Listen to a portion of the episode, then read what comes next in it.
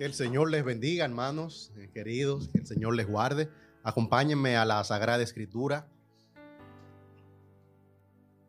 A la primera carta del apóstol Pablo a Timoteo en el capítulo 2. Póngase un momento sobre sus pies para que leamos la escritura. Primera carta del apóstol Pablo a Timoteo, primera de Timoteo, capítulo 2. Estaremos leyendo ocho versículos de la palabra del Señor. Dice así la palabra del Señor, primera carta de Pablo a Timoteo, en el capítulo 2, desde el versículo 1 y hasta el versículo 8. Decía así el apóstol, exhorto ante todo que se hagan rogativas, oraciones, peticiones y acciones de gracias por todos los hombres, por los reyes y por todos los que están en eminencia para que vivamos quieta y reposadamente en toda piedad y honestidad. Porque esto es bueno y agradable delante de Dios nuestro Salvador, el cual quiere que todos los hombres sean salvos y vengan al conocimiento de la verdad. Porque hay un solo Dios y un solo mediador entre Dios y los hombres, Jesucristo hombre, el cual se dio a sí mismo en rescate por todos, de lo cual se dio testimonio a su debido tiempo. Para esto yo fui constituido predicador y apóstol. Digo verdad en Cristo, no miento. Y maestro de los gentiles en fe y verdad. Quiero, pues, que todos los hombres oren en todo lugar, levantando manos santas, sin ira ni contienda. Pueden sentarse, hermanos. En medio de los días difíciles que está viviendo nuestra nación, la iglesia cristiana ha sido insistentemente cuestionada por su pasividad en tomar parte. Nuestros conciudadanos y también nuestros miembros están a la espera de que la iglesia cristiana se manifieste, que salga a las calles, que levante pancartas. Nuestro silencio es tenido en el mejor de los casos como indolencia y en el peor como complicidad presentar la oración como un recurso para salir de la crisis ofende. Quienes se sienten burlados por la autoridad asumen que no es más que una excusa, una muestra de debilidad, una manera religiosa de salir del paso y dejar las cosas como están. Sigan orando a su Dios, pero vengan también a protestar por su nación, nos dicen, y puede ser que tengan algo de razón.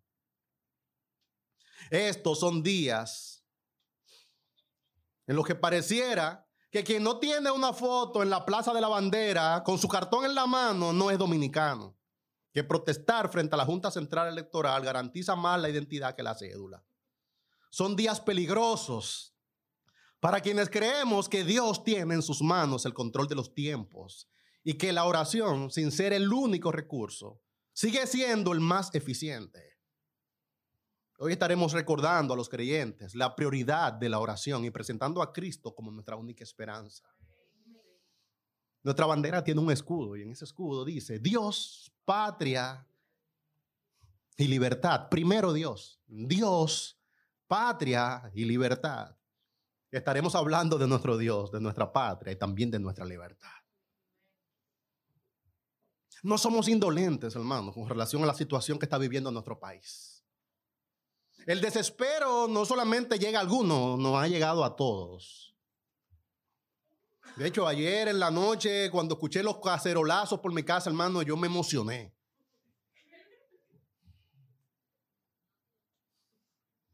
Vi un video de un joven subir a un asta, colgar una bandera, hermano, y yo me sentí como aquellas fotos históricas.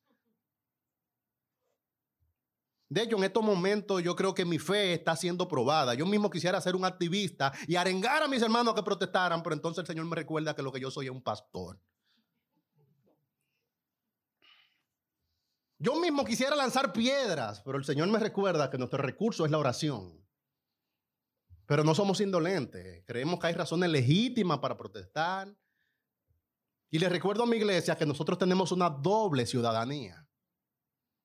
Usted es un dominicano y en su rol de dominicano tiene toda la razón del mundo para protestar, pero al mismo tiempo usted es un cristiano. Y en su rol de embajador del reino de los cielos, nuestro principal recurso como cristianos sigue siendo la oración. Aunque reconozco que en estos días la oración es tenida como por poca cosa. Y aún entre mis hermanos yo siento que pensar en que la oración puede ser una salida para la crisis que estamos viviendo pareciera que es insuficiente. Creo que hoy es más necesario que nunca recordarle a la iglesia la prioridad de la oración. No es lo único que podemos hacer, pero con toda seguridad es lo primero. No es lo único que usted puede hacer, pero con toda seguridad debería ser lo que usted más, más haga.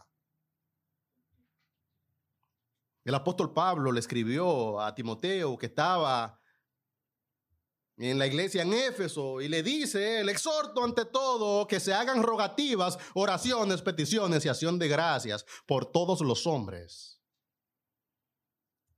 Dice el que exhorta ante todo, antes que cualquier otra cosa, dice el orar. El apóstol había dejado a Timoteo en la iglesia en Éfeso para que enderezara algunas cosas, para que corrigiera algunas deficiencias. Y le había estado dando consejos variados al respecto de cómo él debería proceder para establecer allí la voluntad del Señor. Y después que le dio varios consejos, entonces el apóstol Pablo interrumpe su relato y le dice, Timoteo, ante todo, exhorto que se hagan oraciones es interesante el término que utilizó el apóstol Pablo porque intencionalmente eh, se ve que él no dijo te mando, te ordeno, sino una exhortación. Es evidente que el apóstol Pablo sabía que sería difícil para la iglesia orar por sus enemigos, orar por sus tiranos, orar por aquellos que abusaban de ellos. Por eso le pide como desde abajo, no te lo ordeno, no te obligo, sino que tengo el cuidado de presentarlo no como un mandamiento, sino como una exhortación. Por favor, iglesia, sabemos que hay razones, pero yo les exhorto, yo les ruego, le está diciendo él. Es esperable que la iglesia en Éfeso luchara lo mismo que nosotros con sus autoridades. Si perversas son las autoridades de hoy, perversas eran las autoridades de antes. Y ante esa autoridad perversa, que por un lado Roma presionaba a la iglesia y por otro lado los judaizantes también le presionaban, le dice el apóstol a la iglesia, yo ruego, por favor, exhorto desde abajo, le estoy pidiendo que en vez de devolver el golpe, se hagan oraciones. Ay, iglesia, nosotros como pueblo debemos ser sensibles y empáticos con los dolores y desesperanzas de la gente. No seamos indolentes. Razones hay para protestar. Legítimo es el reclamo. Desesperado estamos todos. Pero creo que necesitamos más que nunca recordándonos unos a los otros que antes de levantar cualquier pancarta, nuestra principal y primera manifestación debería ser delante de nuestro Dios. Pablo colocó la oración por todos los hombres en la más alta prioridad en la agenda de Timoteo, dice él, ante todo. Y ese ante todo te puede rastrearlo en todo lo que Pablo había estado enseñando anteriormente. Antes que mandar que no se enseñe doctrina diferente, eh, orar. Antes que evitar las disputas por fábulas y asuntos interminables, orar. Antes que la lucha por mantenerse en la fe, orar. Es que la oración es un asunto prioritario. Es interesante que para evidenciar su prioridad, el apóstol Pablo mostrara un amplio alcance para la oración, primero en sus diferentes formas. Todas estas expresiones que aparecen aquí son sinónimas, de hecho, pero cada una tiene pequeños matices particulares. Oraciones, peticiones, acciones de gracias, rogativas, Parece que todo es lo mismo, pero cada una tiene eh, su propia sesión. En iglesia te estoy recordando que tienes el derecho de manifestarte como ciudadano, pero sobre todo tienes el privilegio de orar como cristiano que cada quien en una crisis juega su propio rol. Si usted es parte del orden público, no intente ser un manifestante. Y si usted es un manifestante, no intente ser la fuerza del orden público. Que si usted está levantando la pancarta, entienda que ese es su rol. Y si usted está llamado a leer las pancartas, no intente levantarlas.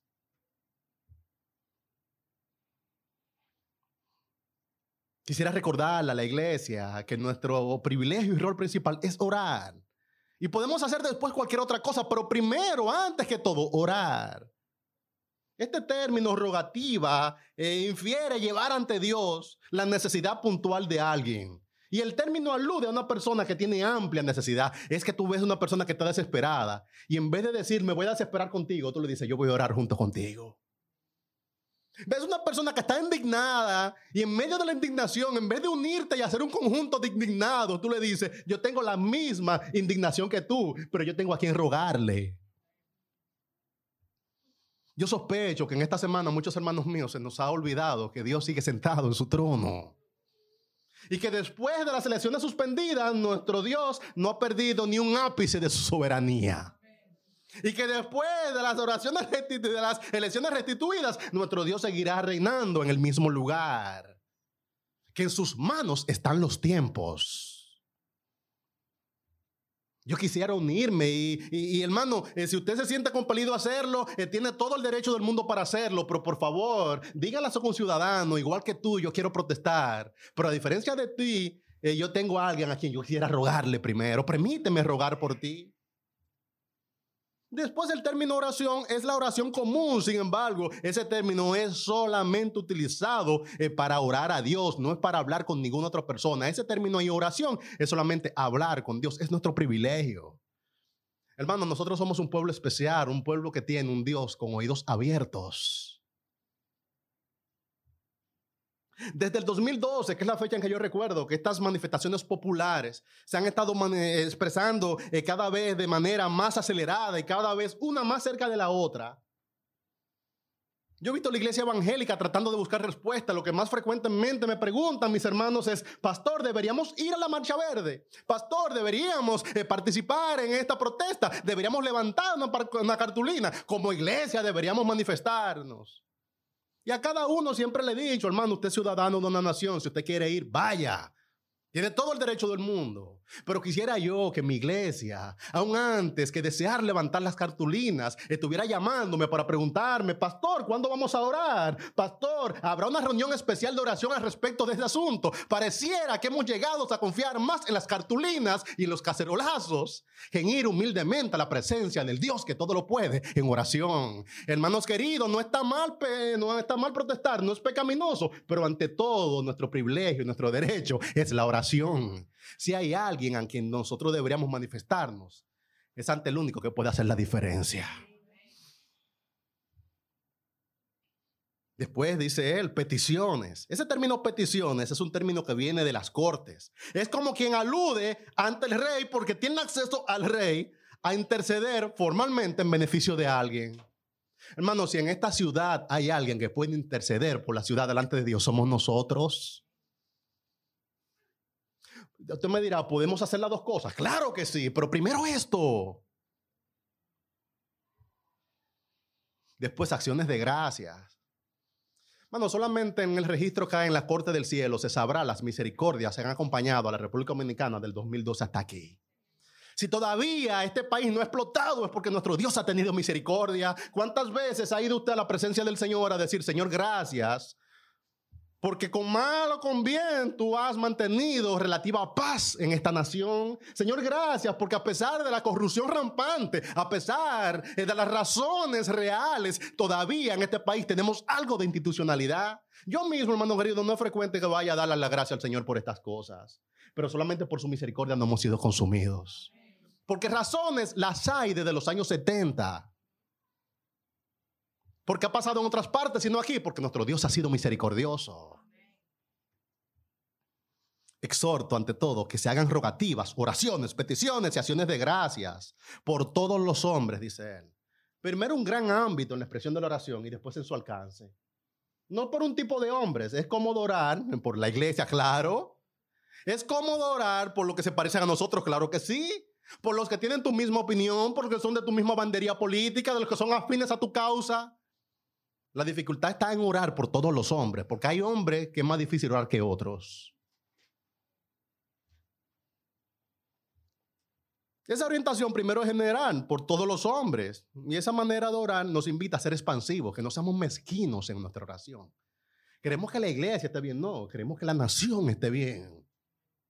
Como le enseñé tiempo atrás eh, desde Jeremías, que decía Jeremías, clamen a mí por la ciudad en la cual yo le he colocado. Eh, pídanme por su prosperidad, porque en su paz tendréis vosotros paz. Hermano querido, la iglesia cristiana no es una isla, nosotros estamos dentro de una nación y el bienestar de esta nación nos conviene a todos.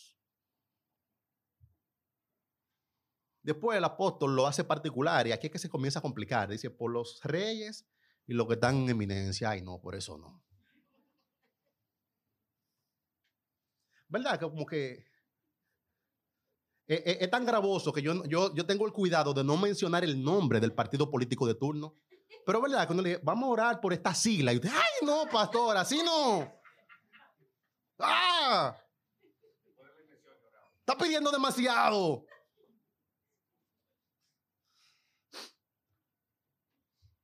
Orar por los reyes del tiempo de Pablo era más difícil que orar por los políticos de hoy por Nerón, el que quema cristianos, por el Sanedrín que nos persigue. No, oración para ellos no. Entre las personas que estaban en eminencia estaban también los dueños de los esclavos y muchos de nuestros hermanos creyentes del siglo I eran esclavos. O sea que orar por lo que están en eminencia era orar por el que te esclaviza. Por este que me compró como mercancía. Por este que me ha quitado mi dignidad. Bueno, ¿cómo podemos nosotros llegar a orar por los que están en eminencia? ¿Cómo nosotros podemos llegar a orar por nuestros enemigos? Quizás nos sirva la exhortación del Señor en el Evangelio de Mateo capítulo 5, donde Él dice del 43 en adelante, oísteis que fue dicho, Amarás a tu prójimo y aborrecerás a tu enemigo. ¿Saben? Esta temporada la gente se da el permiso, aún los creyentes, de aborrecer al enemigo. Pero yo os digo, dice el Señor, amad a vuestros enemigos, bendecid a los que os maldicen, haced bien a los que os aborrecen y orad por los que os ultrajan y os persiguen. Tú te sientes ultrajado, te sientes perseguido, te sientes vejado. Ora. El asunto es que aquí es que la fe de uno es probado, porque parece como que la oración no, no es un desahogo suficiente. Nunca, como ahora, ha sido útil aquel refrán de a Dios orando y con el mazo dando. Sobre todo con el mazo dando. Haced bien a los que os aborrecen y orad por los que os ultrajan y os persiguen, para que seáis hijos de vuestro Padre que está en los cielos, que hace salir su sol sobre malos y buenos y que hace llover sobre justos y sobre injustos. Ay, hermano, el Señor hace llover sobre todas las banderías políticas, sobre todas las siglas, sobre todos los funcionarios. Wow. El Señor hace llover por el que salió a echar el voto como porque canceló las elecciones. Por todos el Señor hace que salga el sol. Hermano, para hacerlo entiende que orar no significa complacencia. Estar de acuerdo o, favor, no. Cuando oras por una persona, puedes estar orando por tu enemigo de turno. Si a una persona le decimos que estamos orando por el Estado, pareciera que, que tenemos alguna prebenda, algún favor. No, estamos orando por el Estado quizás como nuestro enemigo. O no digamos por el Estado, hablemos del gobierno de turno. Oramos por el funcionario, no porque sea amigo nuestro, es quizá por lo difícil que es orar por él, lo hacemos para parecernos a nuestro Padre. Entiende que es orar por el enemigo, es lo más cerca que quizás nosotros lleguemos a tener de lo que es el amor de Dios. Cuando nosotros éramos aborrecibles para Él, ya Él nos estaba amando. Y cuando los funcionarios se vuelven extremadamente aborrecibles para nosotros, el Señor nos manda a que oremos, es que nos parezcamos a Él. Sobre todo, hermano, entiende que esto es lo que es distintivo en el cristianismo. Le dijo el Señor, y si eso no fuera así, ¿en qué sería diferente? Porque si amáis a los que os aman, ¿qué recompensa tendréis? ¿No hacen eso también los publicanos? Sed pues vosotros perfectos como vuestro Padre que está en los cielos es perfecto. Orar por el enemigo de turno es una muestra de que estamos siendo perfeccionados en Cristo. Al mundo le llama esto debilidad. Yo quiero llamarla, la duda la escritura, valentía. Nos dicen que si te dedicas a orar eres débil. Yo te digo que cuando lo haces, entonces eres fuerte. Sin abusar del recurso, hermano, me gustaría que comprendan que la oración también puede ser imprecatoria. En el Antiguo Testamento hay una serie de oraciones que son oraciones negativas. No son buenos deseos. Los cautivos que estaban siendo oprimidos en Babilonia en un momento oraron al Señor oraciones que cuando la gente le escucha se quiere caer para atrás. Dicen ellos, ay Señor, si alguien agarrara a sus niños y los trayera contra las paredes. Y tú dices, ¿quién puede orar así? Uno que está siendo muy oprimido. Se llaman así, salmos imprecatorios, son oraciones negativas. Ahora yo le digo, hermano, si usted se va a desahogar delante de alguien, desahógese delante de su Dios. Vaya a su presencia, abra su corazón y dígale al Señor lo que hay adentro. Dígale, Señor, yo quisiera agarrarlo con mis propias manos. Yo quisiera lanzarle piedra. Yo quisiera destruirle, Señor. Ay, pastor, pero eso no parece piadoso. Es que somos seres humanos. De nuevo, hermano, no abuse del recurso. Pero si está desesperado, ore al Señor de manera imprecatoria. No abuse del recurso, pero yo le traje algunos salmos que le ponen ese útil. Agarre el 109, el 35 y el 83. De hecho, hermano, yo esta semana me tomé el tiempo y hay una serie de instituciones a las cuales cada una yo le dediqué un salmo. Sí, imprecatorio, hermano. Sí, es la desesperación, hermano, la desesperanza.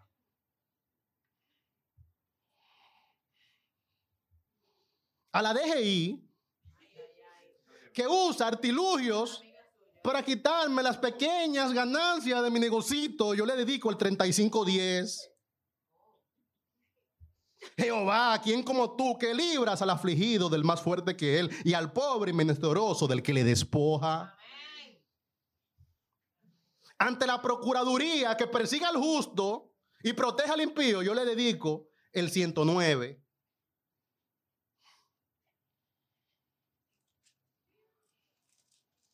específicamente del 6 al 8. Pon sobre él al impío y Satanás esté a su diestra. Cuando fuere juzgado, salga culpable y sus oraciones sean para pecado, sean sus días pocos, tome otros oficios. Oye, hermano, eso es una buena oración para cualquier funcionario corrupto, que tome otros oficios. Si todavía ese no le da para llevar bien su desahogo delante del Señor, Agárrelo del 26 en adelante. Ayúdame, Jehová, Dios mío, sálvame conforme a tu misericordia. Y entiendan que esta es tu mano, que tú, Jehová, has hecho esto. Maldigan ellos, pero bendíceme tú. Levántense, más sean avergonzados y regocíjese tu siervo. Sean vestidos de ignominia los que me calumnian, sean cubiertos de confusión como con un manto yo alabaré a Jehová en gran manera con mi boca, y en medio de muchos le alabaré, porque él se pondrá a la diestra del pobre para librar su alma de los que le juzgan. Alamé, sobre todo a uno que la semana pasada me multó por usar Google Maps sin tomar en cuenta que andaba en el elevado en un motor sin casco. La primera parte del 109 se lo dedico a las AFPs que se cobran primero el dinero de lo que podría llegar a ser nuestra pensión, que tengo seria duda de que llegamos a cobrar un peso de eso.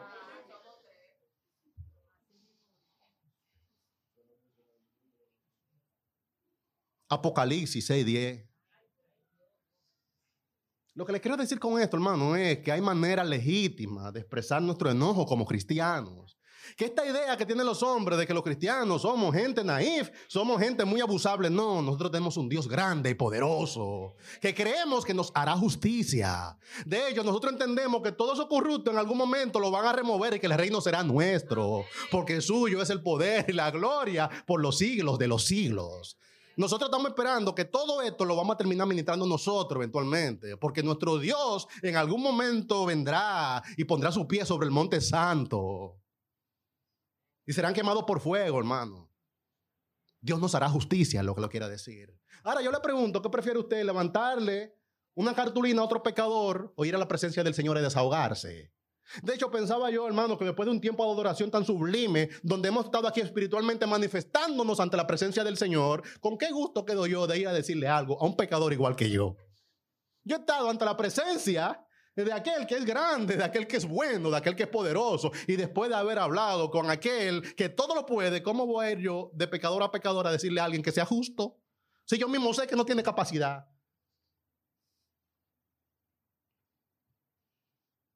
Ay, hermano querido, mi deseo es que si usted quiere manifestarse, se manifieste.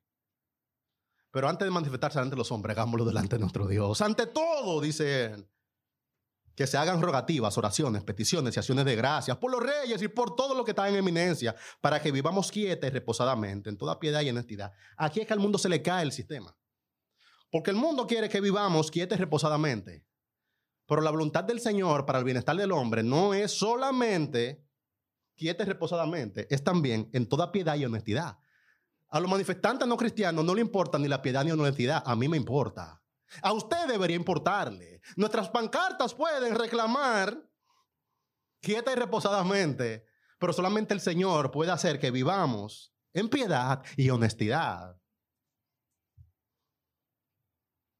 Hay tres razones que el apóstol Pablo da para que oremos por las autoridades. La primera razón está en el versículo 2, es esa, que vivamos quietos y reposadamente en toda piedad y honestidad. Hay que orar por ello porque, hermano, no confiemos con un pecador para vivir en piedad y honestidad. Que el Señor haga un milagro. ¿Cómo pueden hombres corrompidos por el pecado llegar a vivir honestamente por la misericordia del Señor solamente? Después dice él que también debemos orar porque esto es algo agradable a Dios porque esto es bueno y agradable delante de Dios nuestro Salvador. ¿Y por qué es que al Señor le agrada que oremos por el enemigo? Agárrese para que no se caiga de la silla. Pero lo que nosotros sabemos por la Escritura es que es el Señor que pone y quita reyes. Y si hay una autoridad, buena o mala, fue puesta por el Señor. Y hermano, y eso es un virus en la cabeza de un cristiano, porque uno dice, yo me estoy manifestando contra este perverso, pero fue mi Dios que lo puso. Y llega un momento que tú llegas a preguntar al Señor, ¿cuál es el propósito de que hayas puesto al perverso en ese lugar? Y si yo me puedo quejar con alguien, en primer lugar debería quejarme con mi Dios. Es como recurso humano. ¿Y para qué fue que lo contrataron?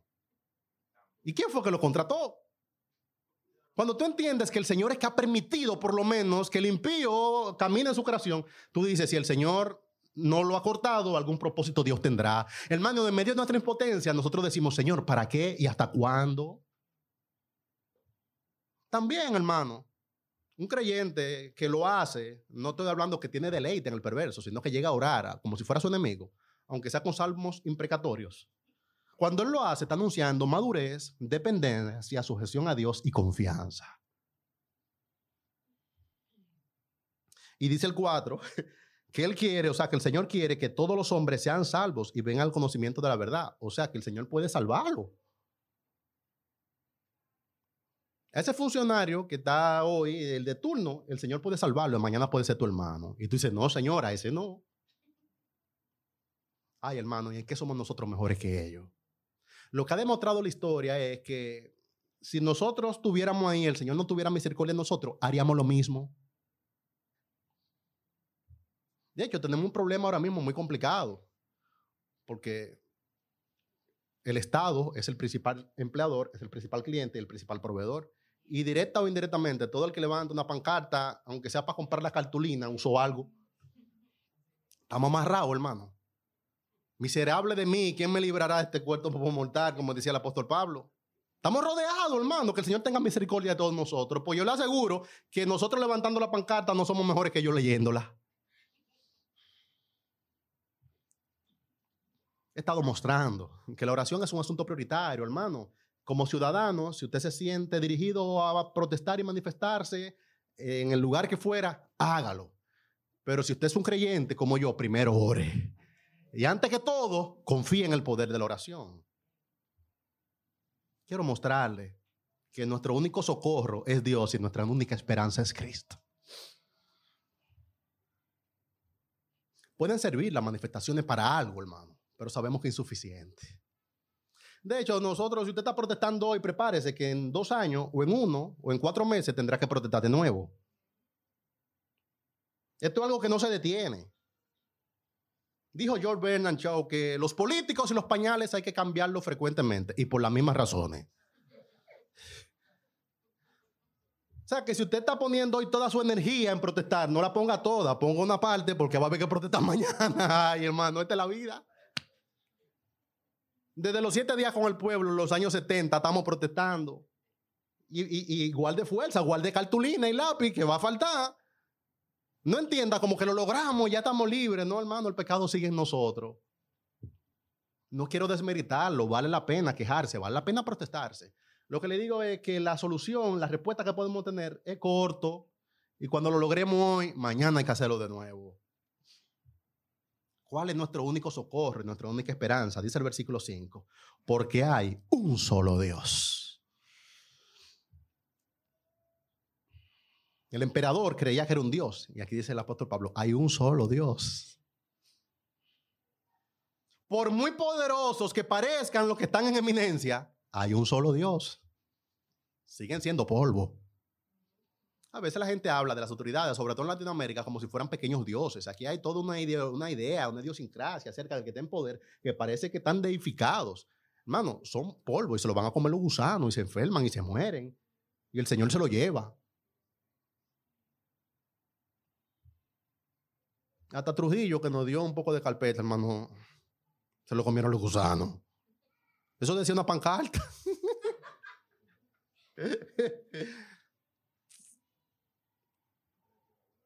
Por muy creídos y tosudos que parezcan, pueden hoy mismo ser humillados por Dios. Yo veía a esa autoridad de turno anunciando que iban a suspender una, una elección, hermano, como si era que iba a tomar el desayuno. Yo digo, pero qué hombre este tan fuerte. O sea, ¿cómo se habla de, un proceso electoral como si fuera, no, mira, vamos a hacer esto, ya yo hablé con fulano. Como que es que estamos haciendo un plan para irnos a la playa, hermano. Y yo decía, qué hombre tanto sudo qué mente endurecida, qué corazón insensible. Él no sabe lo que esto significa, hermano. A él también. También puede ser humillado por nuestro Dios, hermano. Y ese que parece como que no, a mí nadie me quita de este lugar. Yo estoy aferrado a esto con uño y diente, que el Señor quiera hacerlo. Por muy temibles e impresionantes que fueran, solamente hay uno que es todopoderoso. y es Jehová de los ejércitos. Eso aprendió Daniel cuando dijo, sea bendito el nombre de Dios de siglos en siglos, porque suyos son el poder y la sabiduría. Él muda los tiempos y las edades, quita reyes y pone reyes, da la sabiduría a los sabios y la ciencia a los entendidos. Él pone reyes y quita reyes. A veces no se queja y pareciera que esas autoridades son para siempre, hermano. No, no son para siempre. El único que para siempre, el que está en su trono rodeado de gloria.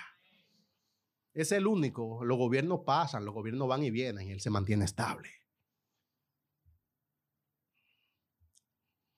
Dice que solamente hay un mediador en el versículo 5. Porque solo hay un Dios, hay un solo Dios y un solo mediador entre Dios y los hombres, Jesucristo hombre. Quiero decirle a todos mis hermanos que tienen pasión por manifestarse que ustedes no son mediadores. El problema que tiene el mundo no es con la autoridad, es con Dios. Y el único que puede resolver el problema que el mundo tiene con Dios es Cristo. En toda esta manifestación hay un espíritu de mesianazgo. Yo, yo quiero ser un mesías, yo quiero ser un libertador, yo quiero ser relevante. Yo quiero coger mi la y decir que yo fui, que salvé el país. Usted no es el salvador de este país. Yo tampoco lo soy. El único que puede marcar la diferencia es Cristo. Él marca la diferencia profundamente y permanentemente. Hay un solo mediador y no es usted. En estas cosas anda todo, El hombre natural, él quiere ser un Mesías. El hombre natural quiere ser un héroe. Yo quiero ser valiente. Yo quiero pasar a, otra pancarta. De aquí para el libro de sociales, decía. o sea, el hombre natural quiere eso, ¿no? De aquí para los libros de historia. Yo, eh, mi foto, por favor, que yo quiero salir. Tú no eres el salvador de la nación. Quien puede salvar esta nación es Cristo. Hay un solo mediador entre Dios y los hombres, Jesucristo hombre. Cualquier intento de solución fuera de Jesucristo puede ser bueno, pero insuficiente. Una cosita ahí no han dado, hermano. Suspendieron al director de tecnología. Una cosita no dieron. Y eso da un poco de satisfacción, hermano. Pero Cristo, Cristo, hermano, Cristo lo hace permanentemente, satisfactoriamente, definitivamente. Si rueda, yo estoy esperando que, den al pueblo alguna cabeza grande, hermano, que ruede alguna. Pero a veces me pregunto si estoy yo como el circo romano, donde le daban ahí al pueblo algunos hombres y en eso como que nos saciábamos. Hermano, ¿a quién, ¿a quién te pueden dar? ¿La cabeza de quién que te la pongan en una bandeja? ¿Cuál te satisface? El único mediador que hay que lo puede hacer es Cristo. Las protestas pueden ser útiles, pero irremediablemente tendremos que repetirla. Un buen gobierno, tarde o temprano, se agota. El principal problema de esta nación no es político, es moral. El problema está en el corazón. Y eso la pancarta no lo resuelve. Y usted me dice, ahora las que están in no son de cartulina, sino que son de cartón. Usted puede subirle de cartulina, puede subirle de cartón, usted puede subirle de yeso. Usted puede poner el mensaje en tres dimensiones y no marca la diferencia. Lo único que marca la diferencia es Cristo. Solamente los pecadores muy ingenuos ponen su esperanza en otros pecadores más sagaces. Este es un pecador igual que yo. Yo creo que él es el que nos va a salvar. Ahora nos dicen que son los políticos jóvenes que van a marcar la diferencia. Todo el político viejo en algún momento fue joven y no la marcó. Nos dicen, no, ahora hay una nueva generación de políticos. Ay, hermano, el corazón. En maldad he sido formado y en pecado me concibió mi madre, Salmo 51. Iglesia, no sea ingenua. No ponga tu esperanza en la elocuencia de un hombre. No ponga tu esperanza en la juventud de un hombre. No ponga tu esperanza en la multitud que se manifiesta. Pon toda tu esperanza en que hay un solo mediador entre Dios y los hombres. Jesucristo, hombre.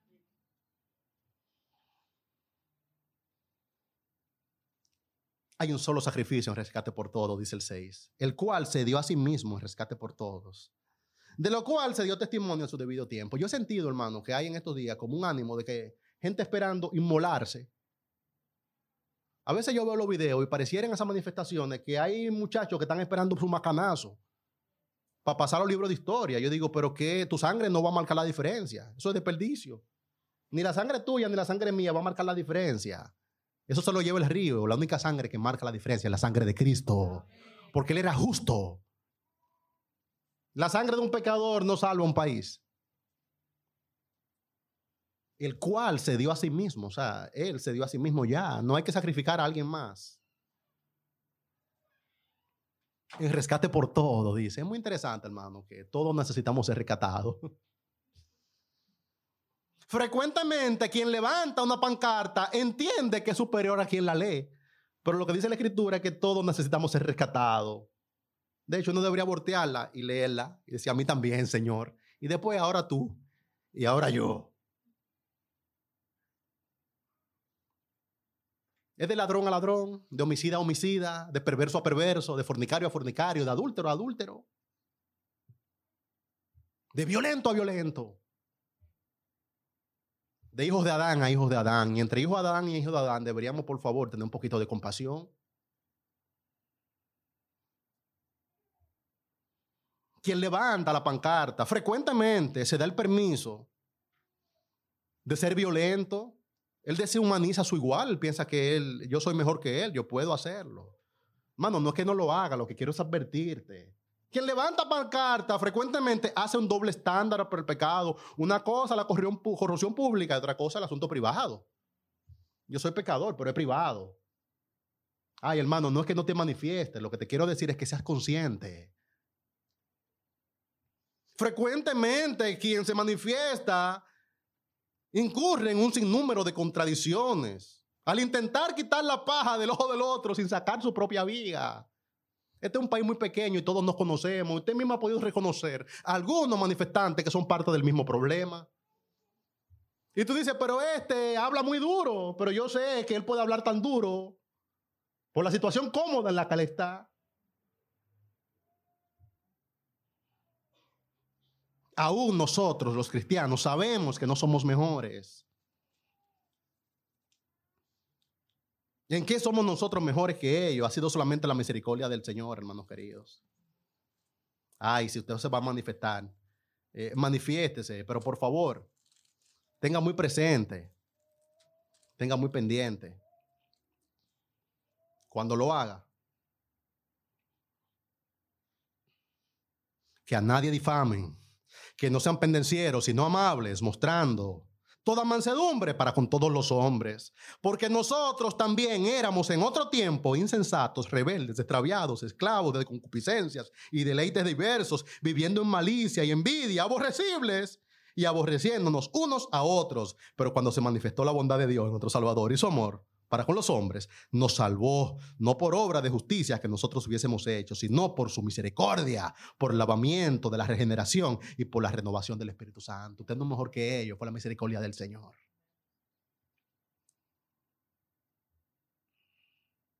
He estado mostrando en primer lugar que primero ore, hermano. Si va a manifestarse, primero ore. Y en segundo lugar, que la única respuesta permanente es Jesucristo. Él es el único mediador. Lo que necesita la República Dominicana es recordar que la bandera del escudo, en el escudo, primero Dios, después la patria y después la libertad. Termino mostrando cuál es nuestro rol principal. Recuerda, hermano, tienes doble ciudadanía y eso hace que tengas diferentes roles. No es lo mismo un embajador que un hombre de a pie. Sobre todo un embajador de otra nación.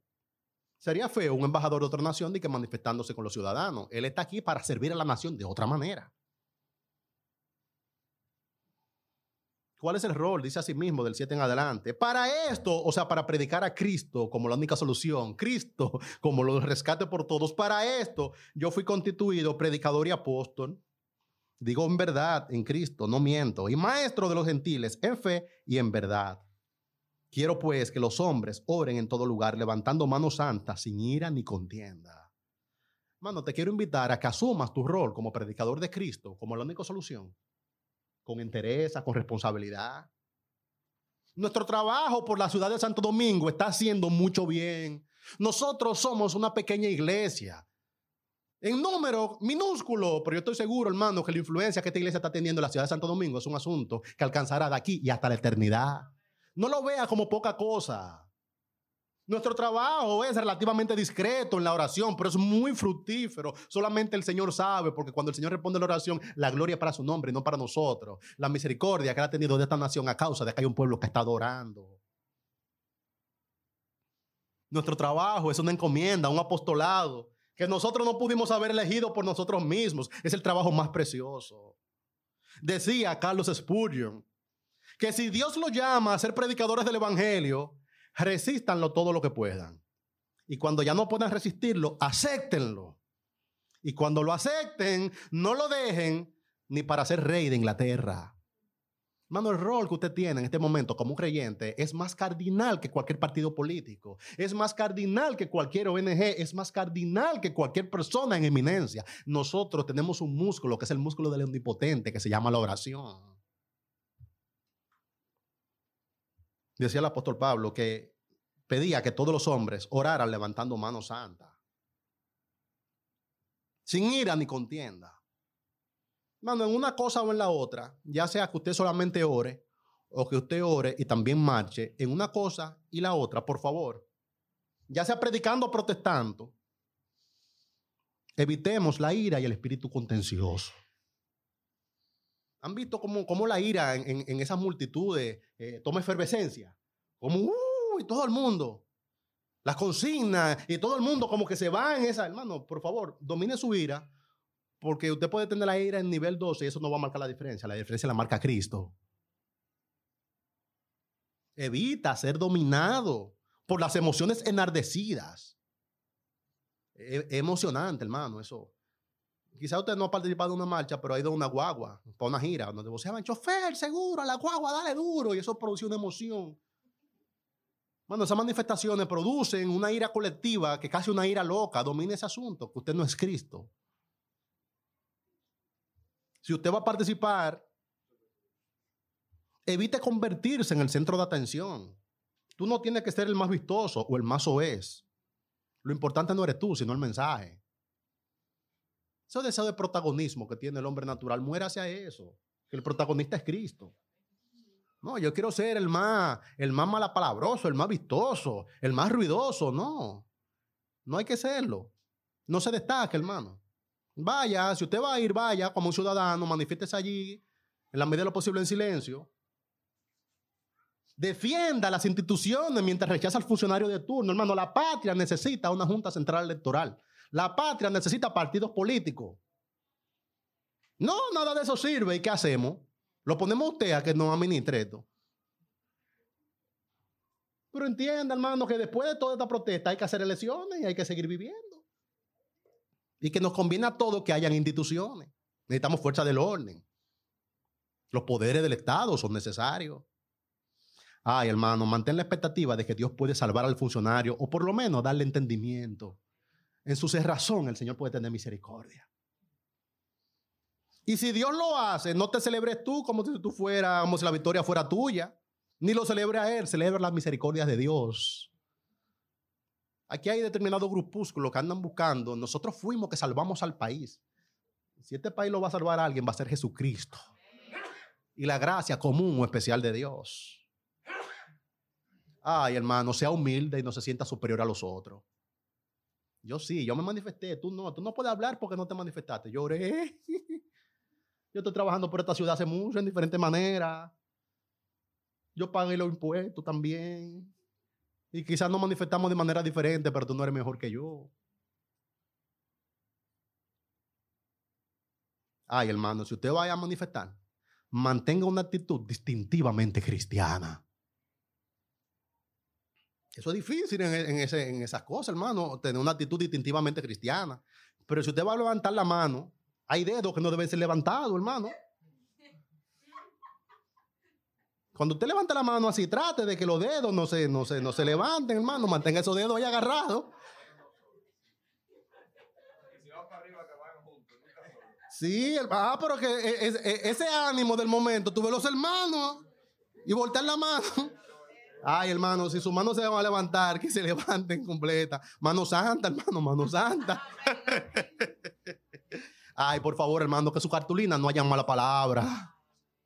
No es que le digo que lo haga, hermano. Usted como ciudadano puede hacerlo, pero si lo haga, si lo hace, hágalo de manera distintivamente cristiana. Pídale a otro hermano suyo que le, que le, apruebe la cartulina. Tú le dices, manito, esta es la que yo voy a usar. ¿Qué te parece? Que no haya violencia, que no haya lenguaje es, que hayan reclamos que sean legítimos. Sobre todo, pongan el Señor toda su confianza y no en ellos. Si ellos van a escuchar, es por la misericordia del Señor. Miren, Manuel Regalado, el técnico de Claro, que estuvo siendo medio entrevistado y parece que le dieron algunos golpes, fue puesto en libertad y cuando salió, salió cantando un corito. Dice, la verdad de Jehová es para siempre. Aleluya, amén. El Salmo 117 estaba cantando. Y le dio las gracias a Jesucristo, hermano. Yo creo que por la misericordia del Señor ese muchacho salvó la vida. Yo creía, yo creía que lo iban a matar. Cuando yo vi que salió hermano, y dije, el Señor tuvo misericordia. Yo lo vi como Pedro cuando la iglesia estuvo orando. Solamente sabe el Señor las iglesias que tuvo oyeron orando por ese muchacho que salvó la vida. Cuando salió, él dijo, eh, gracias Jesucristo, la verdad de Jehová es para siempre, aleluya, amén. Y dijo, Dios, patria y libertad, Dios, patria y libertad.